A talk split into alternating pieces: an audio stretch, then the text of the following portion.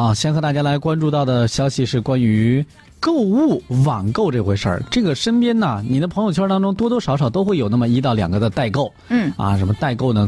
从小东西，小到一些面膜啊、化妆品呐、嗯大到一些包包啊啊，甚至是马桶盖儿 啊，是吧？各种东西对都有。嗯但是最近啊，浙江新闻的消息，最近呢，温州的鹿城市场监管局执法人员呢，在当地的一个叫展宏大厦的一个住所当中，成功的查获了一大批的，这叫什么？GUCCI。嗯啊，香奈儿、香奈儿啊是 LV、 LV 一些假冒名牌的皮具饰品嗯，三千二百三十二件。那家伙三千，我就想到底是谁买的这个东西？看到这个新闻会不会哭 泣？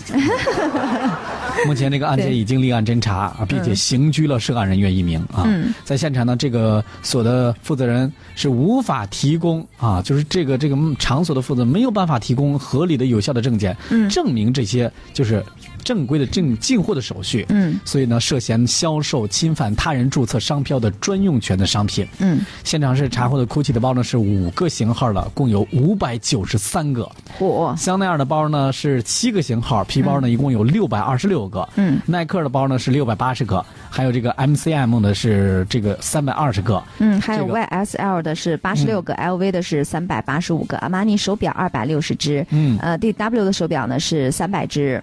你知道我朋友圈里边好多卖手表的，你知道吗？ 对啊，阿玛尼还有那个什么就是劳力士，就都都是对世界名表是。啊，也就是这个和这个数的价格差不多，你知道吗？而且老齐，你知道吗？你看我我手里面就是嗯真的这种代购也挺多的。对然后呢，我不管找哪个代购，比如说我想买，嗯呃，类似于啊，比如说我想买一个 LV 的经典款的哪个包包，嗯，他基本上要出国好几次才能帮我买到，哎，因为是就说没有货，哎，你知道吗？所以我就在想，满大街背着那些跟我同款的一些包，他是怎么买过来的？人家直接厂家拿货，厂家好吧？对呀、拿货价达的。 是，啊初步了解呢，这个当事人呢，这嗯个主要也是利用微信平台、朋友圈发布一些商品的售卖的一些广告。对，其中呢，他的有一部分客户呢，就是普普通的消费者啊，嗯另外还存在着一些代购微商等等。嗯，所以我们各位呀、在代购的时候啊，嗯得选择慎重一点儿。是今天跟办公室的人朋友在讨论这个话题的时候呢，嗯还说到一个话题，说代购呢，当然是可以，谁有的时候需要一些商品，喜欢一些商品，嗯是吧？确实有的时候买不到，那怎么办呢？找代购，是吧嗯？是，最好呢，就是你身边有些朋友，比如说他确实